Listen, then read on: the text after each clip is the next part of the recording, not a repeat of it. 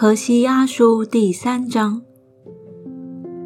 耶和华对我说：“你再去爱一个淫妇，就是他情人所爱的，好像以色列人虽然偏向别神，喜爱葡萄饼，耶和华还是爱他们。